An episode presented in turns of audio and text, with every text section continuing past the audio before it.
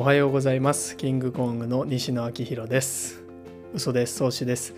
すいません。あの僕キングコングの西野さんがあの好きすぎて西野さんのラジオあんな感じで始まるんでちょっと真似しちゃいました。創始です。えーと、今回はですね頭のいい人、まあ、僕の感覚ですけど上位本当数パーセントの人しかやってない考え方っていうのでテーマでお話をしたいと思います。で結論から言うとですねこれは要素を分解して、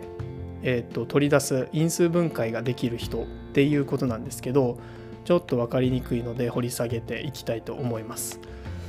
えっ、ー、とそうですね例えば、うん、僕この前自転車で山な山の中を走ってたんですよ。で、えーと、とこの前っていうと本当数日前で時間的には7時ぐらいだったのでもう真っ暗だったんですね。この時期11月なので。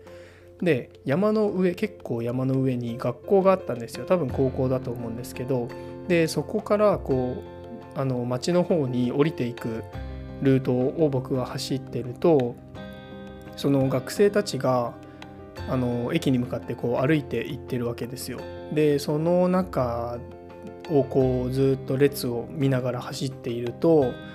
えーと、誰も1人で歩いてなくて少なくとも3人5人ぐらいでみんなこう列束になって駅に向かって歩いていってるわけなんですよね。でこの時にそうだなえっ、ー、とまずここに気づける人っていうのがもう僕の感覚的に本当1割とか2割ぐらいの人なのかなっていう感じですね。でどういうことかというとこの日常の本当に何気ないことにあの情報とかを得たりとか新しいアイデアを得ようとする人っていうのがそのぐらいっていう1割2割ぐらいの確率かなと思ってます。で僕はさらにここでさあの最初に言った因数分解する人っていうのはどういうふうなことをするかっていうと山の上の学校がある高校があって、えっと、学生が少なくとも3人でえーと、みんな束になってこう駅に向かって、えーと、歩いているとっていう状況ですよね。で今僕は因数分解をしながら喋ったんですけど山の上に学校があるっていうのが要素としてこう要素を分解していく感じです。要素が1つ山の上の学校で、えーと学生が少なくとも3人で歩いているっていう要素2つ目ですよね。まあ、他にも因数分解したらもっともっと要素はあのあるんですけどとりあえずここではこの2つ分解をしてでえっ、とここから本当にもう上位数パーセントの人っていうえーと、僕が今まで会ってきた中で頭がいいなこの人、まあ、学歴とかじゃないですよ全く勉強できるとかじゃなくてこの人頭いいなとかうんまあちょっと安い言葉で言うとこうセンスあるなっていう人がしていることっていうのはこれをこの具体的な今僕が喋った学校があって学生が束になって歩いているっていうのを一度抽象化してそこから別のことに具体化できる人っていうあの人なんですよ。であのすごくあの今のちょっと分かりにくいのでもう少し話あの具体的に話をしていくと例えば今抽象化最初のところを因数分解した要素を抽象化すると要素1の山の上に学校があるっていうのは、まあ、山の上に別に学校じゃなくて建物何か、えーと、施設があるっていう抽象化。で2つ目は人が高校生とか学生とか関係なく人が束になって歩いていっている。でこの時の2番の人が束になって歩いているっていうのを考えるとこの時にどういう効果が生まれるかっていうと、まあ、心理的な距離とか、えーと身体的な距離距離がどうしても近くなりますよね。夜だからみんな怖いから1人で歩きたくないからみんなと歩いているわけでそうするとやっぱり心理的身体的な距離は必然的に近くなるっていうのが、えーと、抽象的な要素2つ目。で今具体的なのを抽象的にしてでここからもう一度具体的に、えーと転用していきます。別の使い方をしていきます。例えばですね僕だったら、まあ、僕は男性なので女性をデートに誘うってなった時に、うん、今の何か使えないかなって考えてみてそうだなじゃあ次デートに女性を誘う時は、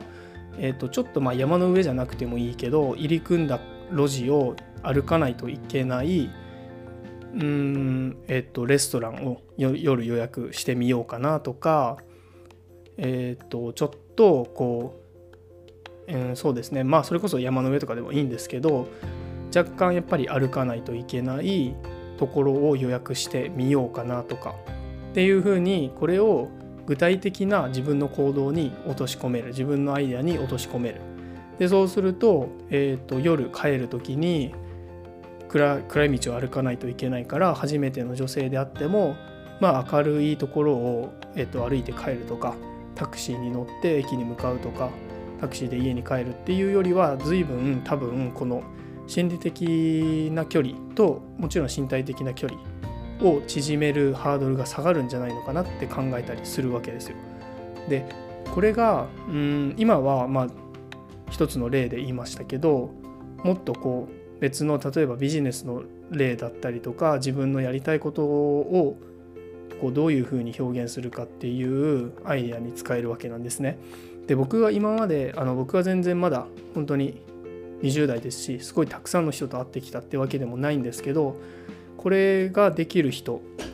っていうのは本当に数パーセントもう 0. 何パーセントかもしれない知れないですけど僕の感覚的にはそのぐらいしかいなくて僕も本当にあのそういう人たちから学んであそういう直接こういう細かく噛み砕いて教えてもらうわけじゃないですけど考えその人の話してるこう考え方をたどっていくとこういう風な考え方をしてるんだなとか日頃多分こういう人はもう生きてるだけで歩いてるだけで何をしてても情報をインプットしてるんだなっていう風にあの思う考え方ですよね。でこれができると日常もあの楽しくなるし何かヒント落ちてないかなって探すようになるし何かあると自分で考えて脳も動くし活性化されてアイデアもできてきやすくなるので皆さんも是非ちょっともしかしたら分かりにくかったかもしれない例が悪かったかもしれないですけど皆さんもあの今の聞いてあ分かったななるほどなって思った人は是非もうこれは今からこれを聞いた瞬間から始められることなので是非